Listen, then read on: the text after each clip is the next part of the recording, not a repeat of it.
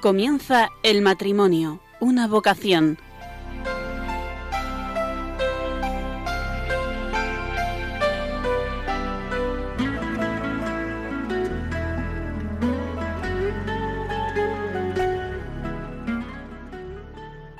Buenas noches, queridos oyentes de Radio María. Empezamos una nueva edición del programa El matrimonio, una vocación. Gracias por acompañarnos. Saben que en este programa apostamos por el matrimonio y la familia. ¿Por qué? Porque estamos convencidos de que hay una verdad con minúscula, una verdad con mayúscula, una llamada a la plenitud en todo matrimonio y en toda familia.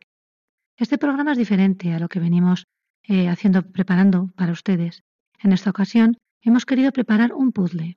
Son los propios oyentes de Radio María y simpatizantes los que nos han ido grabando sus testimonios personales sobre su matrimonio y sobre su familia para que los vayamos preparando y disponiendo para ustedes. Pedimos de antemano disculpas por si la calidad de algunas de las grabaciones no fuera la, deseada. Piensen que muchas de ellas han sido de forma espontánea en sitios públicos, en la calle. También se darán cuenta como algunas de las grabaciones son espontáneas y nuestros oyentes se ponen nerviosos, se ríen, se atascan. En este sentido, disfruten también de esta espontaneidad. Finalmente, queremos pedir disculpas a todos aquellos que han querido colaborar y nos han enviado sus grabaciones, pero que finalmente no han podido salir en el programa por falta de tiempo. Empezamos.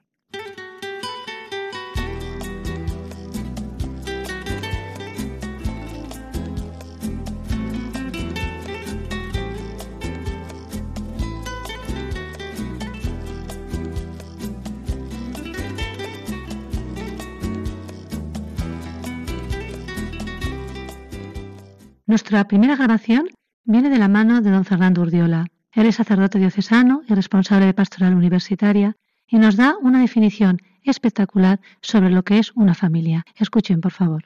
Pues muchas gracias, Yolanda, por contar con mi presencia y un abrazo fraterno a todos los oyentes de Radio María que después de unos cuantos años nos volvemos a encontrar a través de la voz. Yolanda me propuso que hablase brevemente sobre la familia con libertad y me parece muy sugerente una definición que nuestro Papa Francisco da al respecto. La leo textualmente y luego pues comentaré alguna pequeña cosita. Familia es un grupo de personas llenas de defectos que Dios reúne para que convivan con las diferencias y desarrollen la tolerancia, la benevolencia, la caridad, el perdón, el respeto, la gratitud, la paciencia, el derecho, el deber, los límites, en fin, que aprendan a amar, haciendo por el otro lo que le gustaría que hicieran por sí mismos, sin exigir de ellos la perfección que aún no tenemos. Añade el Papa Francisco, no nacemos donde merecemos, sino donde necesitamos evolucionar. Y en otro orden de cosas, pero siguiendo con el mismo tema, el Papa Francisco concluye diciendo, aprender a amar a alguien no es algo que se improvisa. Bien, pues de una de otra manera yo creo que la familia sigue siendo, a pesar de todo, una célula, o la célula, mejor dicho, básica de la sociedad. La célula básica para la Iglesia. El germen donde se fragua nuestra personalidad, donde aprendemos todos estos valores que el Papa quiere poner en potencia donde, aunque parezca que hoy en día hay signos contracorriente, también tenemos que fortalecernos en una educación, en una construcción íntegra de la persona que no puede excluir bajo ningún concepto esa dimensión de la trascendencia que para nosotros los creyentes pues le llamamos fe. Yo destacaría cuatro ideas principales que asumo también para vivir en familia desde las claves que el Papa Francisco nos da en Amoris Letitia. El acompañamiento, el respeto, la acogida y la actualidad. Porque es verdad que nos guste o no nos guste, se conciben otras células, otros núcleos donde conviven personas y como cristianos, como seguidores de Jesucristo, del Hijo de Dios vivo, tenemos que acompañar, tenemos que acoger, es decir, tenemos que vivir en verdad esa iglesia de puertas abiertas desde las que tanto nos habla el Papa en la actualidad, requieren también de nuestra comprensión, han de sentirse queridas y a partir de ahí empezar una andadura con ellos. Pues ojalá que para todas las familias cristianas este breve recordatorio que he hecho aportando mi pequeño granito de arena personal, pues el germen también de mi vocación implícita y explícitamente pues surgió en una educación recibida y en un ambiente familiar donde evidentemente pues éramos distintos, donde también había conflictos, pero donde Dios estaba presente las 24 horas del día. Muchas gracias a todos. La familia cumple la razón de la existencia de toda persona por amor y vocación al amor al mismo tiempo. Todos hemos sentido en muchas ocasiones que estamos llamados al don a los demás. Y uno de los mejores sitios donde podemos comprobar esto es en las propias familias. El origen del amor está en el misterio de Dios mismo, ese Dios que se nos revela y sale al encuentro del hombre. En esta ocasión será Eugenio, esposo, que da su testimonio sobre el miedo que él tenía en su juventud a perder su independencia y luego ya pasados unos años de matrimonio resultó no ser tan grave. Estimados oyentes de Radio María, mi nombre es Eugenio y soy más viejo de lo que me gusta recordar. Llevo ya 30 años casado, bueno, menos un mes para ser exactos, y me han pedido que hable un poco para ustedes sobre el matrimonio y la familia desde mi experiencia personal. Yo siempre había pensado que nunca me casaría, amaba demasiado mi libertad, pero cuando la vi por primera vez supe que me iba a casar con ella. No me pregunten ni cómo ni por qué, pero lo supe. Y ahora, treinta y tres años más tarde, Solo puedo maravillarme de la acción de Dios al hacerme ver tan claro que todo lo que yo había pensado que sería mi vida no tenía ningún valor comparado con lo que me iba a regalar a través de mi esposa, y hacerme renunciar a todos mis proyectos sin ningún tipo de pesar. Desde mi experiencia, el amor todo lo puede. Sin él no podríamos aguantar a esa persona que vive con nosotros. Sería una situación insoportable, pero si se vive desde el amor todo se acepta, como dice San Pablo. La vida no se vive por uno mismo, sino en función del otro y de sus necesidades.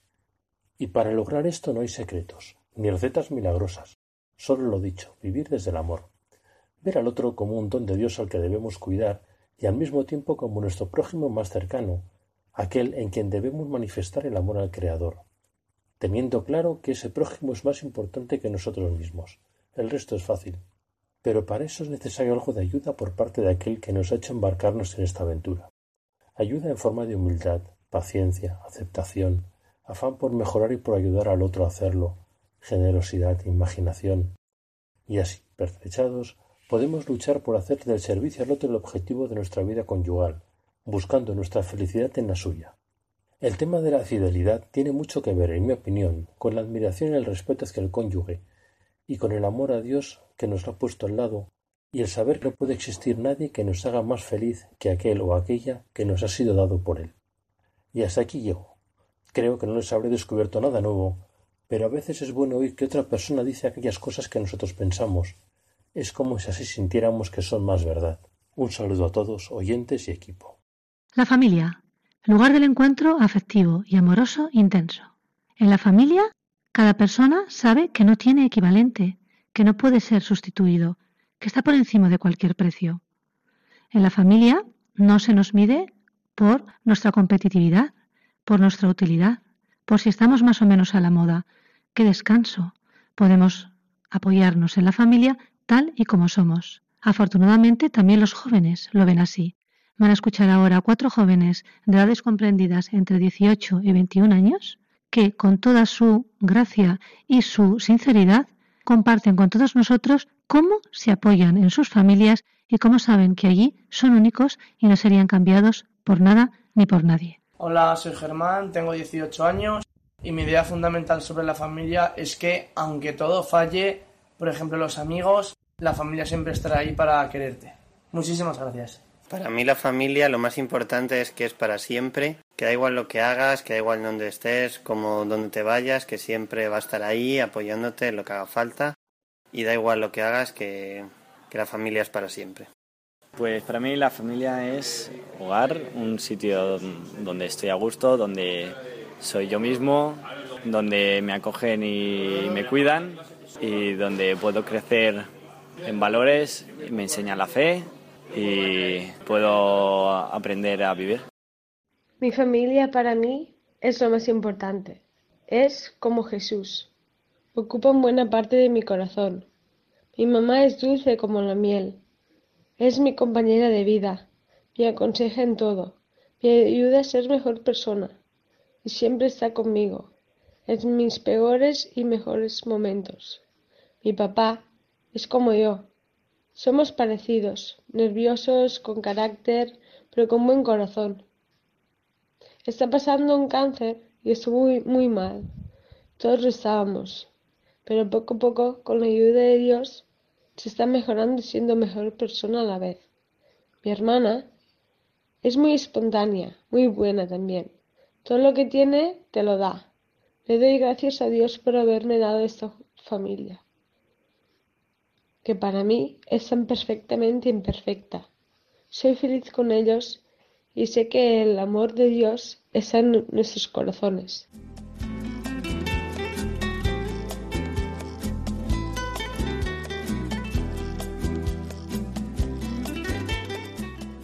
Amar en la familia no es solo acción, también es aceptación. Cuando todo va bien, cuando somos estupendos, es muy fácil sabernos y sentirnos amados. Pero ¿y cuando las cosas no van bien? Cuando nos sentimos como gusanos. En la familia sabemos que se nos quiere. Esto es algo que conmueve las entrañas, que nos provoca un estupor capaz de dar nueva vida. En tales circunstancias, cuando nos sentimos amados, con independencia de lo que hagamos, a las duras y a las maduras, es cuando realmente nos damos cuenta de nuestro valor y nuestra dignidad personal.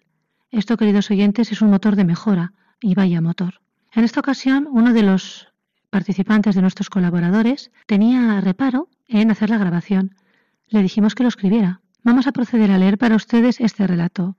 La voz les resultará familiar, pues este relato lo va a leer Inma. Inma Pérez saben que compartió con nosotros este programa durante los primeros meses y luego por motivos de salud ya no pudo seguir compartiendo con nosotros. En esta ocasión, por lo tanto, de la agradable voz de Inma, vamos a escuchar este relato. Siento que mi amor esponsal me ha realizado plenamente como mujer y lo sigue haciendo. Escrito siento, pero me doy cuenta que es algo más fuerte que un sentimiento. Es realmente una certeza. Sé que sin el apoyo de mi esposo no sería lo que soy. Es como si todo tuviera un sentido y un color diferente porque Él existe. Me da pánico pensar en el día que pueda faltarme, pero si llega ese momento, confío en saber agradecer a Dios todos los buenos años que nos han permitido vivir juntos. Ah, y los preciosos hijos que nos ha dado. Pero vamos a concretar un poco más. Me ayuda a ser más plena cada día en numerosos detalles que a mí no me pasan desapercibidos. Estos detalles me hacen sentir valiosa, digna, preciosa incluso, y me sirven de trampolín para poder encarar un duro día de trabajo. Mas, como me mira cuando voy a darle los buenos días cada mañana, su paciencia infinita con la multitud de encargos que le hago cada día, cuando sé que está cansado pero se sienta a escuchar cómo me ha ido el día, cuando me piropea, yo sé que le gusto a pesar de todos mis defectos físicos, qué milagro, cuando noto que se está esforzando por ser buen padre. Ahora voy a pasar a la cocina. Él está preparando la comida en esta mañana de sábado. Le voy a preguntar si quiere completar este relato. La verdad es que le cuesta expresar sus sentimientos y darse a conocer, pero yo sí que he podido entrar en su corazón y conocer lo tierno y delicado que puede ser bajo esa apariencia algo dura. Es una sensación grata el saber que solo yo le intuyo tal como es, en su intimidad más escondida. Y esto es lo que ha contestado. Yo siempre había pensado que nunca me casaría. Amaba demasiado mi libertad, pero cuando la vi por primera vez, supe que me iba a casar con ella. No me preguntes cómo ni por qué, pero lo supe. Y ahora, 33 años más tarde, solo puedo maravillarme de la acción de Dios al hacerme ver tan claro que todo lo que yo había pensado que sería mi vida no tenía ningún valor comparado a lo que me iba a regalar a través de mi esposa, y hacerme renunciar a todos mis proyectos sin ningún tipo de pesar. La experiencia de sentirse amado por uno mismo es fundamentalmente, por lo que a mí respecta, de estupefacción al ver que alguien me conoce bien y a pesar de eso me ama. Es ver el amor de Dios día a día a mi lado. En la familia uno va conociéndose poco a poco, va tomando control de su vida y de esta forma puede entregarse a los demás. Es el lugar donde se descubre el sentido de la vida de toda persona. Queridos oyentes, nos costó encontrar una persona que quisiera dar un testimonio sobre esta idea. Y un joven de 18 años, de la forma más inesperada, comentó que él no daría, no grabaría para Radio María, pero que lo que estábamos diciendo le recordaba la primera parte de la novela que había empezado a leer y ni corto ni perezoso grabó para todos nosotros estas palabras que reflejan fielmente la idea que queremos transmitir.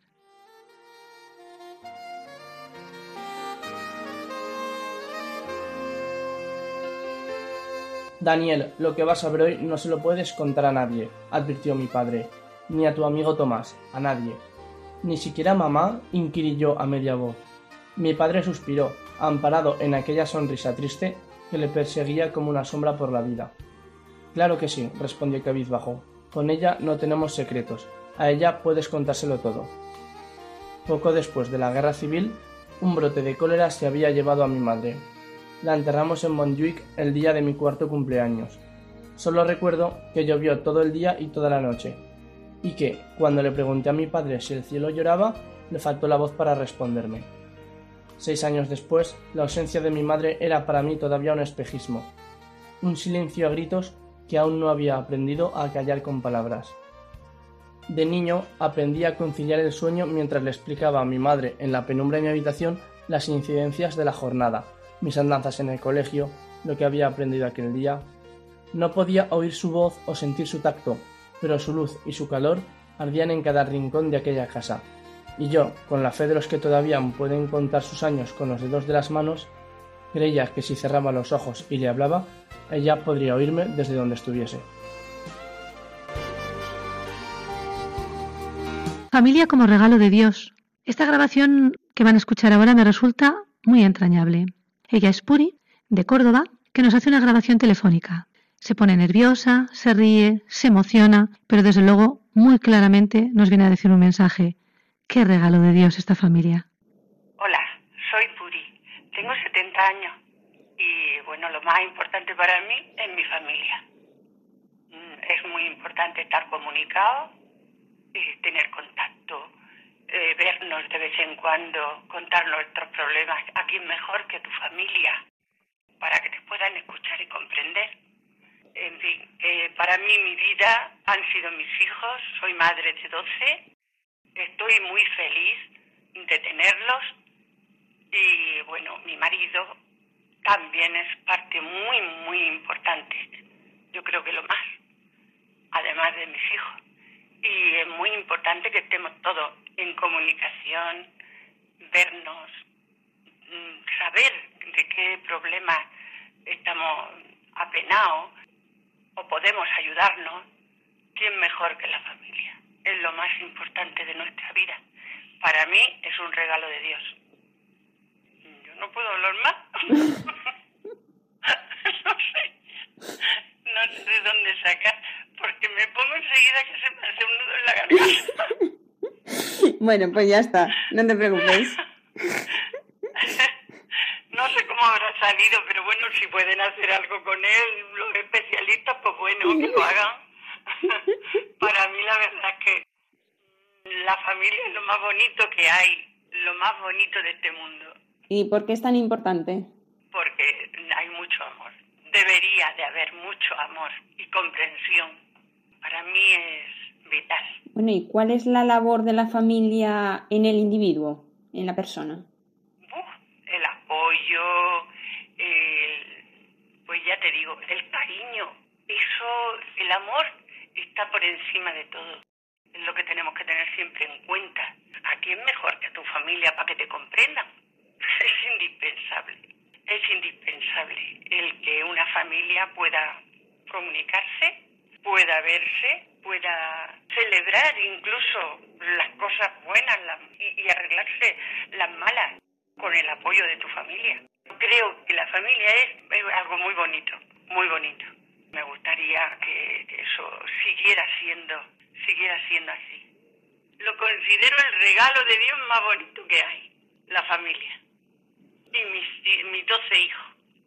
Que eso es, eh, vamos, no lo cambio por nada por nada de Queridos oyentes, llevamos ya unas cuantas piezas de este puzzle y vemos cómo va tomando forma las palabras de San Juan Pablo II sobre la familia.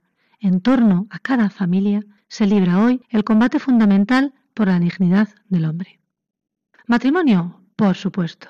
Bendita revelación que completa este orden natural. Hombre y mujer, complementarios física y psicológicamente. Esto sí que es hueso de mis huesos y carne de mi carne. Hombre y mujer iguales en dignidad.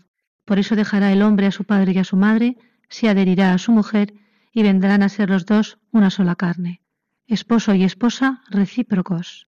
Y se dijo Yahvé Dios, no es bueno que el hombre esté solo, voy a hacerle una ayuda proporcionada a él. Y lo que es más importante, no olvidar que el matrimonio está en deuda el uno con el otro, una preciosa deuda de ayuda recíproca, asistencia y perfeccionamiento. En esta ocasión serán Lola y Pepe, matrimonio de Madrid, los que de una forma muy sincera van a explicar cómo hombre y mujer tienen que aprender a convivir y cómo con el paso de los años esta complementariedad se va haciendo cada vez más perfecta. No tiene desperdicio. Adelante. Hola, buenas tardes. Somos Pepe y Lola. Queremos saludar muy afectuosamente para este programa de Radio María y esperamos pues, que lo que vayamos a decir os sirva como nos ha servido a nosotros. Llevamos casados 30 años, tenemos dos hijos, uno de 28 y otro de 24 y bueno, pues de alguna manera estamos, yo por lo menos estoy ilusionado en llegar a los 30, ¿no? A los 30 que cumpliremos ya mismo. Sí, ahora estamos ilusionados de llegar a los 30, los dos, pero esto no ha sido una carrera fácil, esto ha sido más bien una carrera de obstáculos, al menos en nuestro caso. Los dos tenemos nuestro carácter y adaptación no ha sido fácil, no ha sido nada fácil. Yo diría que eh, fueron bastante y especialmente difíciles los primeros siete años de matrimonio. Los primeros siete años de matrimonio fueron, fueron duritos, fueron muy duros, ¿no? Con muchas dificultades de adaptación, muchas dificultades, pues de que cada uno estamos acostumbrados a vivir en su casa, a vivir con sus normas, con su costumbre. Si siendo hijos del mismo padre y de la misma madre somos tan diferentes, pues cuando somos hijos de diferente padre y de diferente madre pasan estas cosas. Eh, Pepe es muy ordenado, yo soy terriblemente desordenada. Entonces hemos tenido que ir adaptándonos también y aprendiendo. Yo a dejar las cosas en sus cajones y él a no perseguirme detrás de mí y a echar a lavar ropa que estaba limpia, ¿no? Como nos pasaba al principio. Entonces yo, hay veces que veo otros matrimonios más jóvenes que, que pues lo pasan mal, tienen también estas diferencias de caracteres y, quería darles este mensaje de, esperanza, este mensaje de, que mirando cada uno a sí mismo no se llega muy lejos, porque se nos da muy bien lo que dice el Evangelio, se nos da muy bien ver eh, la paja en el ojo ajeno y vemos con mucha dificultad la vida en el nuestro. Sin embargo, cuando en vez de mirarnos cada uno a nosotros mismos, pues preferimos o tenemos la gracia de mirar los dos juntos al Señor. Es Dios el que te va uniendo, es Dios el que va puliendo, es Dios el que va renovando el amor. El amor que no es una cuestión de sentimientos, el amor es una cuestión de voluntad, de una decisión que tú has tomado, de mantenerte fiel a la otra persona, de entregar tu vida por la otra persona, de ayudar a la otra persona a llegar a la santidad, no necesariamente a través del martirio. ¿eh? Y bueno, es Dios también el que va renovando el amor porque ha sido Él el que se ha comprometido. Y sí que es verdad que podemos decir ahora, eh, yo creo, espero que Pepe no, opine lo contrario, que aquí pasa como en, las bodas de, de Cana, que al principio tú te casas, pones tu ilusión, pones tu amor, pones tu vino, ese vino, que ese vino se puede acabar, pero que luego el vino que pone el Señor, el amor nuevo, el amor renovado, resulta ser mucho mejor que, el vino primero, que el vino que tú habías puesto. Eh, si a mí me hubieran dicho, pues en esos siete primeros años, ¿no? Que íbamos a conseguir vivir, eh, no sé, pues en esta paz, en esta armonía, eh, no lo hubiera creído. No quiere decir que no discutamos, seguimos discutiendo por cada cosa, pero sí que es verdad que ya las cosas son distintas, los intercambios de pareceres se miran de otra forma. Eh, también es cierto que a veces mm, los hijos eh, la educación de los hijos, el cómo tratar a los hijos, eso también a veces es causa de, conflicto, con mucha frecuencia. mucha frecuencia eh, no es tanto lo que surge de cada uno, ¿no? sino estos, estas criaturas, estos regalos de Dios que aparecen en nuestras vidas, eh, que somos novatos, que nos pillan sin libro de instrucciones y que a veces también eso es causa de, de conflicto y de malestar. Sin embargo, es importante, yo creo que ahí no, no lo hemos sabido hacer tan bien, ¿no? pero sí es importante que nuestros hijos nos vean orar por ellos, unidos, y si es posible que no se den cuenta que pueden ser causa de conflicto entre papá y mamá. Bien, sí, yo estoy de acuerdo en, casi todo lo que ha dicho mi mujer, pero quiero quiero decir una cosa, volviendo al principio, ¿no? A mí me ha servido mucho para permanecer fiel y para seguir construyendo el matrimonio, la familia, me ayudó mucho, pues que nosotros conocimos cuando nos conocimos estábamos en un grupo de oración y de alguna manera pues, pedimos ayuda al Señor y el Señor vino en nuestra ayuda, pues confirmando que este proyecto, eh, aunque muchas veces no lo hemos dejado de intervenir, también era suyo. Y esto a mí me ha servido muchísimo. Me ha servido muchísimo para saber que es el lugar y la mujer que a pesar de que me desordenaba todo, y no solamente por fuera, sino también un poco por dentro, y me desestabilizaba, y me sacaba de, de, mi, de mi, ahora se llama círculo de confort, sí. en el que yo estaba muy, muy bien, pues todas estas cosas que al principio las puedes ver como negativas, luego resulta que te ayudan a ser mejor persona, te ayudan a ser una persona más madura, más comprensiva, y te ayudan también pues a ser menos egoísta, ¿no? Porque tampoco es tan importante, tampoco es tan importante que todos los libros estén cuadrados, tampoco es tan importante que, que, las sillas estén todas bien, tampoco es tan importante que la casa esté muy limpia, hay otras cosas, el hogar, la familia son otras cosas, ¿no? Esto yo no se lo he dicho nunca a ella porque si no abusa, pero es así. Entonces eso te ayuda también a, desprenderte. Yo soy una persona distinta. Y soy una persona distinta en parte, claro, porque el Señor ha hecho en mí su obra, pero el Señor ha, ha hecho su obra pues a través de mi mujer y a través de mis hijos, ¿no? Y, y de muchas humillaciones. Yo en el trabajo no he tenido ningún problema, en la comunidad tampoco he tenido ningún problema, pero en casa sí. He tenido que tragarme muchas cosas, he tenido que, callar muchas veces, he tenido que hacer el tonto o hacerme el tonto muchas veces delante de mis hijos, pero esto el Señor lo va utilizando, ¿no? Y lo va y, lo, y, me va construyendo una nueva persona. Yo creo, considero que si nosotros tuviéramos que empezar ahora de nuevo, el matrimonio sea totalmente distinto, ¿no? Porque ya, pero lo que pasa es que ya, ahora somos personas con una cierta madurez en ese sentido, ¿no? Y que miramos más al otro y que no miramos tanto nuestras cosas, ¿no? Y, bueno, pues básicamente eso.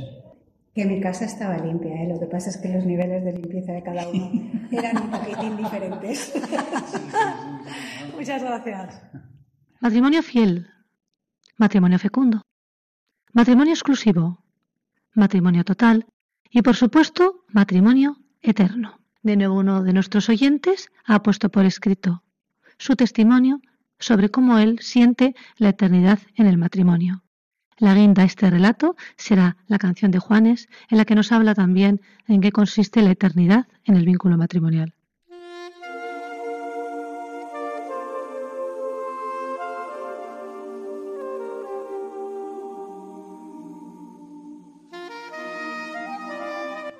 ¿Del amor conyugal al amor eterno? Resulta difícil contestar a esta pregunta, ya que es algo íntimo de lo que uno va adquiriendo conciencia poco a poco, como gotas de agua que erosionan una roca. No obstante, será bueno intentar exponerlo por escrito. El paso de los años va cristalizando mi mirada hacia mi esposo, de manera que es más contemplativa, con más amplitud de miras, una mirada que está por encima del cuerpo, esta mirada es más madura y más sabia, y es capaz de captar la infinita dignidad y belleza de la persona de mi marido. De esta manera, quiero todo lo bueno, y lo bueno para él, y más que hubiera en el mundo. Esta mirada me hace a veces preguntarle insistentemente, ¿pero te hago feliz? A lo que él siempre sonríe y contesta afirmativamente. Cuando capto su esencia me lleno de ternura y compasión algo que ayuda mucho en los momentos de desencuentro, sin ninguna duda. Últimamente, cuando pareciera que me molesta algo típicamente particular de mi esposo, lo despistado y olvidadizo que es, por ejemplo, me sobreviene esta mirada de ternura que me sosiega y hace que deje de tener tanta importancia lo que me estaba molestando. La fe, que también va madurando, a mí me ayuda mucho a la hora de valorar su carácter sagrado. Ya hemos oído juntos varias veces la siguiente idea. Ama a tu cónyuge como Dios lo ama. Ahí es nada. Si Dios me perdona, es fiel y misericordioso conmigo y con mi esposo, ¿cómo no serlo entre nosotros? Muchas veces hemos comentado nosotros dos que estamos firmemente convencidos de que Dios nos quiere el uno para el otro. Por lo tanto, en nuestro matrimonio está Él. Aunque nuestra pobreza nos haga olvidarlo muchas veces, y aquí seguimos caminando, juntos de la mano, haciéndonos mayores y más cascarrabias, pero a la vez valorando la esencia del otro por encima de nuestras necesidades. Marcho ahora a buscar la aportación de mi marido. Desde mi experiencia, el amor todo lo puede. Sin él no podríamos aguantar a esa persona que vive con nosotros Sería una situación insoportable, pero si se vive desde el amor, todo se acepta, como dice San Pablo en su carta a los Corintios. La vida no se vive por uno mismo, sino en función del otro, de sus necesidades. Y para lograr esto no hay secretos ni recetas milagrosas, solo lo dicho, vivir desde el amor. Ver al otro como un don de Dios que debemos cuidar, y al mismo tiempo como nuestro prójimo más cercano, aquel en quien debemos manifestar el amor al Creador, teniendo claro que ese prójimo es más importante que nosotros mismos. El resto es fácil. Pero para eso es necesario algo de ayuda por parte de aquel que nos ha hecho embarcarnos en esta aventura. Ayuda en forma de humildad, paciencia, aceptación, afán por mejorar y por ayudar al otro a hacerlo, generosidad, imaginación, cuantas cosas más. Así, Pertrechados podemos luchar por hacer del servicio al otro el objetivo de nuestra vida conyugal, buscando nuestra felicidad en la suya y llegando así a la eternidad.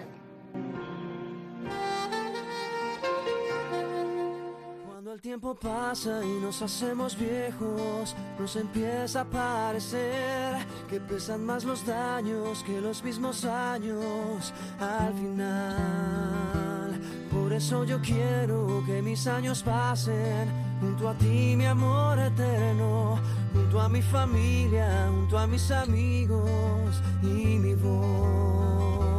Porque nada valgo, porque nada tengo, si no tengo lo mejor, tu amor y compañía en mi corazón. Y es que vale más un año tardío que un siglo vacío, amor y es que vale más tener bien llenito el corazón. Por eso yo quiero que en mi mente siempre cariño esté bien fuerte, aunque estemos lejos o aunque estemos cerca del final. Porque nada valgo, porque nada tengo, si no tengo lo mejor, tu amor compañía en mi corazón.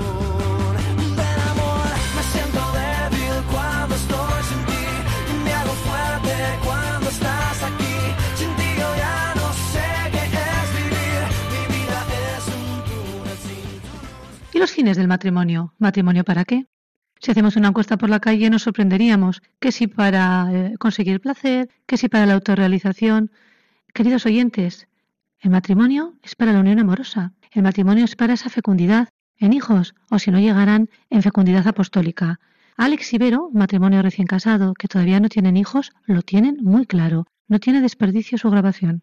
Bueno, eh, a nosotros nos gustaría participar también en este espectacular programa y contaros lo que eh, para nosotros serían ¿no? los ingredientes necesarios pues para que el, maduro, el amor maduro que hay entre los esposos no pues camine hacia la perfección no yo creo que hay que partir de la idea base, ¿no? del inicio, ¿no? de, que el, de que el camino del matrimonio es una decisión, eso lo sabemos todos, una decisión, o sea, yo me he comprometido porque quiero, no he sido obligado, yo he querido. Entonces, claro, una decisión, por lo tanto, es una tarea, ¿no? Al ser una decisión es una tarea en la que la voluntad, ¿vale? Yo he querido, el sacrificio, todo lo que conlleva el matrimonio y la búsqueda del bien del otro, ¿vale? Juegan un papel muy importante, ¿no? Por lo tanto, podríamos decir que en este primer cóctel de ingredientes, estas características que acabamos de decir, ¿no? Serían las, mm, un, buen, un buen inicio, un buen comienzo, ¿no? Para ese amor maduro. También podemos decir que el amor verdadero no caduca, dura toda la vida a pesar de las dificultades que nos podamos encontrar en nuestra vida diaria.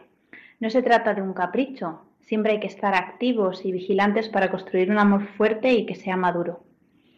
Bueno, yo creo que otro ingrediente fundamental, ¿no? Ahora que estamos aquí mezclando todo en, este, en esta coctelera, y que por, es otro ingrediente fundamental y que por desgracia falta mucho hoy en nuestros días, ¿no? Que se trata del tema de la fidelidad. Entonces, si pensamos un poquito, vamos a ver, ¿cuál es el principal ataque que puede sufrir la fidelidad? ¿Cuál es el principal ataque? Pues el principal ataque es el tiempo. Uno cuando se casa tiene toda la energía, toda la adrenalina, comienza muy bien y va pasando el tiempo y se van sufriendo pequeños ataques. Entonces el tiempo es posiblemente el principal ataque contra la fidelidad. ¿Cómo se vence? ¿Se vence cómo? Pues estando enamorando, enamorado profundamente de, tu pareja, se vence pensando siempre bien en el otro, se vence con los pequeños detalles en el día a día, se vence no guardándonos nada a nosotros mismos, sino dialogando todo mm, con tu pareja. También, pues un poquito colaborando con lo que dice Alejandro, también podríamos decir que es imprescindible alimentar y cuidar cada día esa relación, como bien decías, ¿no? Fijarnos en las virtudes del otro y perdonar sus defectos. Así también, pues como aprender a escuchar, apoyarnos mutuamente en nuestros sueños, en las ilusiones, compartir nuestras preocupaciones de cada día, nuestros proyectos, incluso las tareas del hogar o las aficiones, es decir, hacer un equipo entre ambos. Ya tenemos esto más lleno, esto se está empezando a forjar, estamos empezando a subir el fuego, pero nos falta un ingrediente fundamental, ¿vale? Para ligar toda la mezcla, ¿vale? Para resaltar el sabor. ¿Cuál es? Pues muy, muy fácil. tener a Dios presente en nuestras vidas. ¿Vale? Si lo tenemos, de ahí el dicho de que la familia que reza unida permanece unida. También este amor tiene que ser generoso, tiene que estar abierto a los hijos y a los demás. Y me gustaría añadir también, pues eso, ¿no? que otra de las características, ¿no? Del, sería el tema del, respeto, ¿no? El amor es respetuoso. Recordemos que somos matrimonio, pero somos dos entes diferentes, con distintas familias, hemos recibido distinta educación y en relación con el respetuoso, con el respeto, es que tiene que ser paciente, también tiene que, tenemos que ser realistas y reconocer la fragilidad del amor humano y asumir esas debilidades que, presentamos. Otra cosa es también para añadir la intimidad. En el matrimonio es fundamental la intimidad, ya que con la intimidad reforzamos esa unidad. Al reforzar esa unidad lo hacemos más exclusivo. Y por último decir que el amor se concreta y alcanza esa plenitud que buscamos en el amor conyugal, siendo el matrimonio un camino de santidad para los esposos. Queremos aprovechar para mandar un saludo a todos los oyentes de, y a todo el equipo de Radio María. Un saludo. Todos soñamos con el éxito en nuestro matrimonio, pero esto depende de la suerte, como una lotería. ¿Y qué hacemos con los sentimientos y la voluntad? Sabemos, nos han oído más de una vez, que el amor es el acto de la voluntad por excelencia, ajeno a ibenes, ajeno a sentimentalismos. Así nos lo explican Eugenio y Julia matrimonio de Madrid con tres hijos y varios nietos. Tengo el gusto de tener aquí delante de mí a un matrimonio con más de 40 años, eh, feliz, felizmente casados. 43 va a ser en septiembre. 43 años, enhorabuena. Ellos son Julia y Eugenio de Madrid. Y como no podía ser menos, vamos a preguntarles su opinión sobre las claves del éxito del matrimonio. Adelante. Pues para mí el matrimonio, para mí es fundamental y de hecho es lo que he querido transmitir a mis hijos eh, todo el tiempo que han vivido de solteros con nosotros.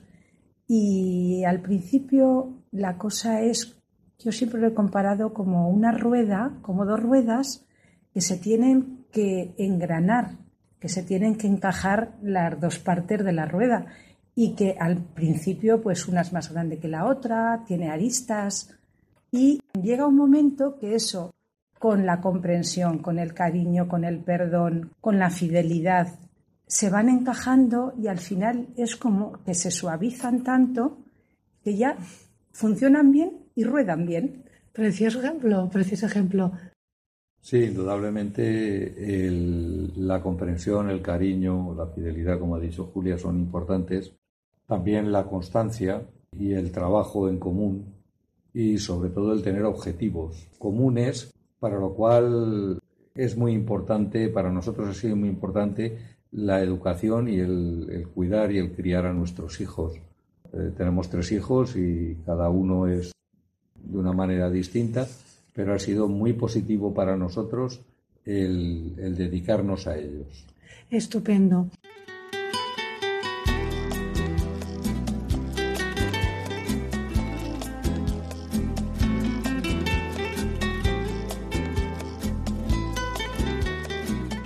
Para este éxito en el matrimonio, vamos viendo cómo se va produciendo avances, la madurez, el desarrollo de virtudes, el querer al otro independientemente de sus cualidades, ese amor que cada vez va buscando para el otro el bien y la verdad, el bien y la verdad con mayúscula.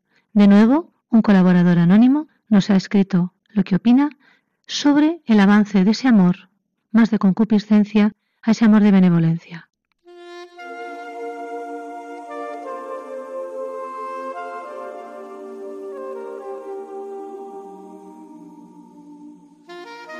Leo estas preguntas y me viene rápidamente una lluvia de ideas a mi cabeza.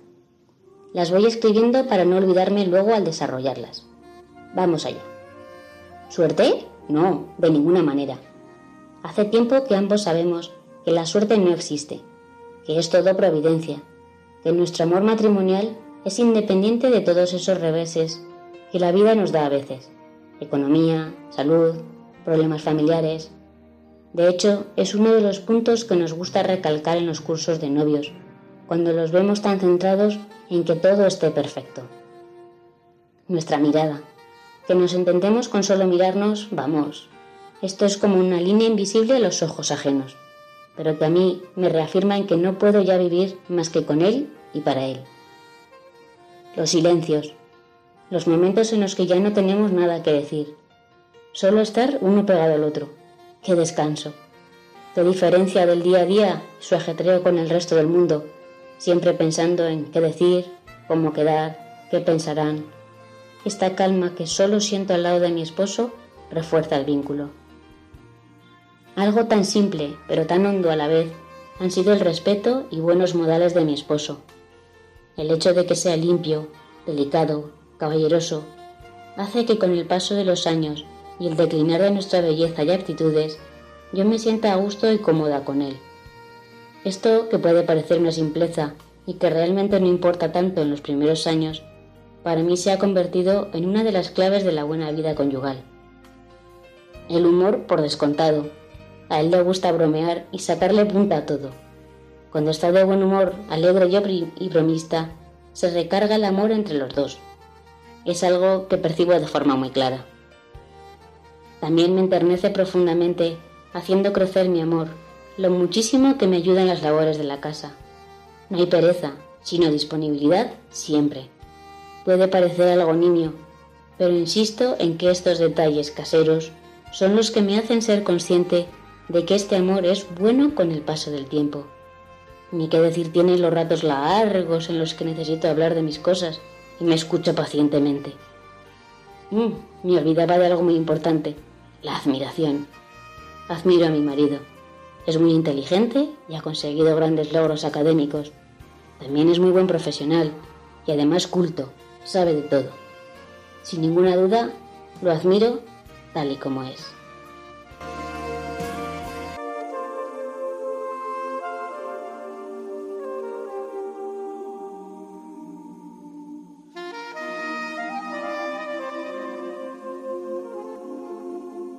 Nos olvidamos de los hijos. No hablamos de reproducción, pues no estamos fabricando seres humanos. Hablamos siempre de procreación. Cada hijo es una radical novedad. Colaboramos en la obra creadora de Dios. Pablo y Pili, matrimonio de Zaragoza con tres hijos pequeños, tienen muy clara esta idea. Escuchen, por favor. Somos Pablo y Pili, llevamos 13 años de casados, tenemos tres hijos, Ruth, Samuel y Paula, y son un regalo de, Dios. Cada uno de ellos, con sus cualidades, son especiales por ellos mismos. Sí, pues realmente nuestros hijos no son nuestros, como solemos decir habitualmente, ¿no? Eh, son hijos de Dios. Es un regalo, es un don. Eh, el poder ser padres es algo que deseamos, que buscamos todos, pero que no podemos perder de vista que son realmente de Dios, que son él, él el que nos los da, el que, el que espera de nosotros que los eduquemos, que busquemos la voluntad de Él en sus vidas y que en ese camino pues, pues eh, los acompañamos como padres realmente. Pili, no sé qué decir. son tan importantes en nuestra vida que no. Vuestros hijos no sabría tienen edades, son pequeños, están como en, en, esa edad de oro, ¿verdad? Sí, 11 años la mayor, 9 y Paula la pequeña 5. ¿Cómo concebís la educación de estos tesoros en esta edad tan crucial? Pues de una manera cristiana, por supuesto. Son pequeños y necesitan necesidades físicas, pero creemos que también espirituales. Sí, sobre todo en casa. O sea, el colegio, el resto de la familia y tal, pues colabora lógicamente en esa misma línea, pero en casa tenemos que ser ejemplo nosotros de esa educación, ¿no? Y pasar tiempo sobre todo con ellos, jugar muchísimo a estas edades, ya vendrá tiempos de, tener que meter horas de estudio con ellos y apuntarles a academias y cosas, ¿no? Sobre todo jugando, que vean que en casa se reza, que en casa se juega, que en casa se lee, que en casa pues se hace todo y se hace juntos, ¿no? Y eso es importante, que lo experimenten, que vean las cosas, que se vayan educando desde la experiencia del día a día en la fe y en todo lo demás. Estos benditos hijos vienen con una fuerte necesidad de acogida y cuidado en el seno familiar. Fíjense con qué delicadeza refleja la canción de Patricia Sosa, Aprender a volar, este necesario equilibrio entre necesidad de acogida y deseo de volar.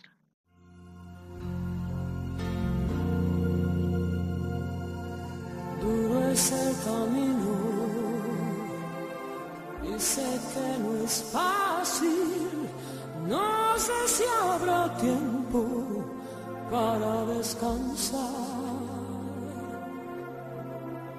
en esta aventura de amor y coraje. Solo hay que cerrar los ojos y echarse a volar. Y cuando el corazón galope fuerte, déjalo salir. No existe la razón que venza la pasión, las ganas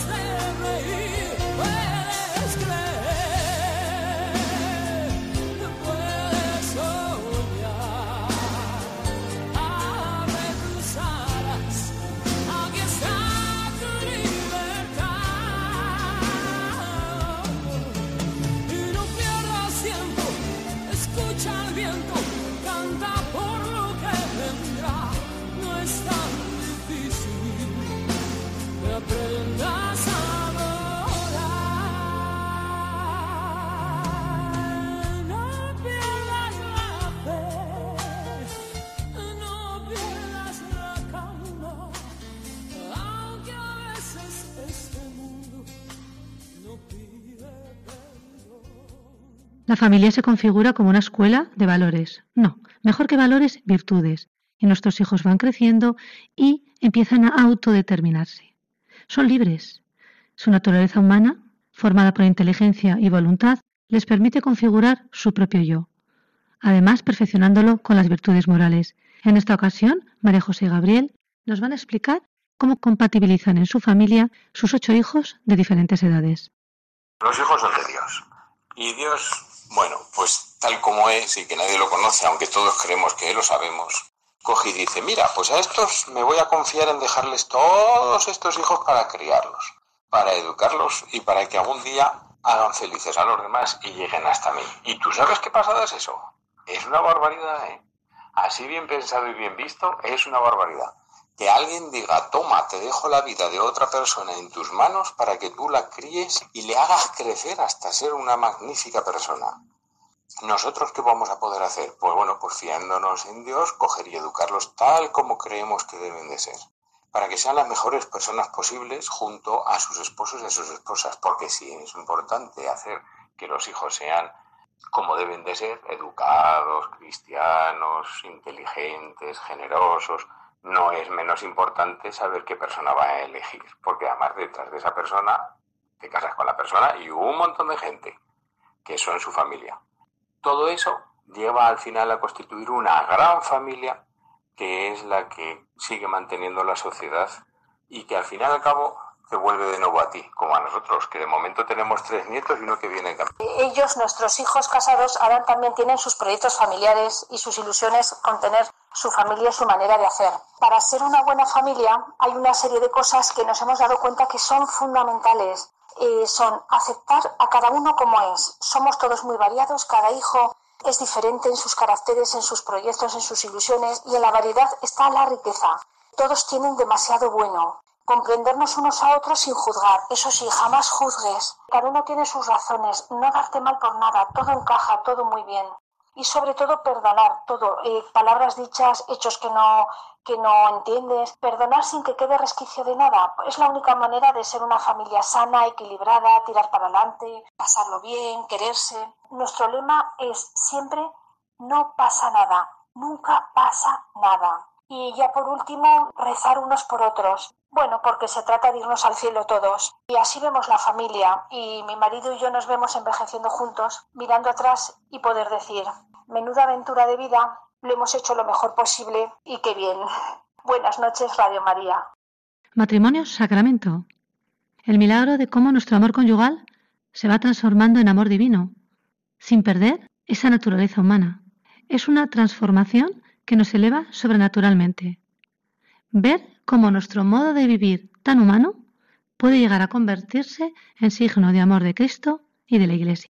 Queridos oyentes, el matrimonio sacramento nos hace conscientes de que nuestro amor tan débil nos remite a un amor más grande, que nos está sosteniendo, que es el amor de Cristo. Fíjense, es que este amor no es una referencia, es mucho más, es nuestra verdadera fuente, que perfecciona y eleva nuestro amor conyugal.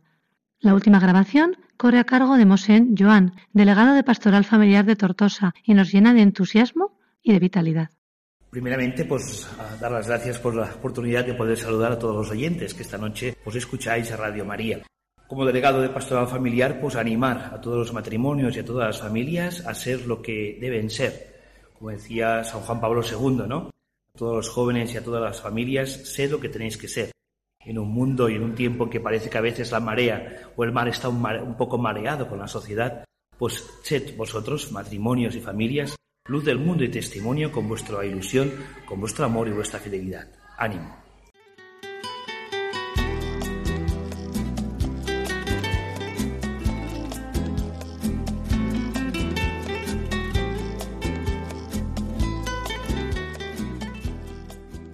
Queridos oyentes, llegamos al final de nuestro programa. Este equipo que emite desde Zaragoza se despide y pasa el relevo a otro equipo de colaboradores que seguirá transmitiendo toda la belleza de la familia y del matrimonio. En estos momentos finales solo nos queda compartir gratitud. Gratitud a ustedes por su escucha, por su compañía. Nada tendría sentido si no supiéramos que ustedes están ahí al otro lado de las ondas escuchándonos. Gratitud a Radio María por el honor que ha hecho a todo este equipo de poder participar en esta preciosa obra. Gratitud a todos los invitados que mes tras mes se acercaban a nuestra tertulia. Una servidora siempre pensaba que se quitaba el sombrero ante toda esta buena gente que iba viniendo, llegaba al siguiente programa y volvía a pensar lo mismo, y así continuamente, continuamente. Gratitud por todo lo que he aprendido del equipo de técnicos, su sonrisa, su disponibilidad, su paciencia. Como última idea, me gustaría compartir la actitud con la que San Juan Pablo II se acercaba a cada matrimonio. Saben que él se acercaba, al igual que Moisés, a la zarza ardiente en el monte Oreb. Se quitaba las sandalias de los pies porque vislumbraba que en toda familia, que en todo matrimonio, estaba presente el centro de la historia y del universo.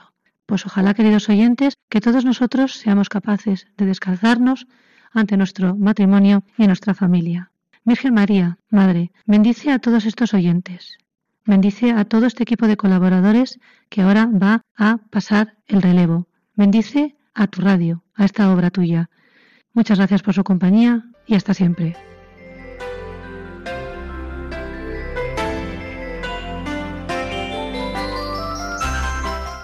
Han escuchado El matrimonio, una vocación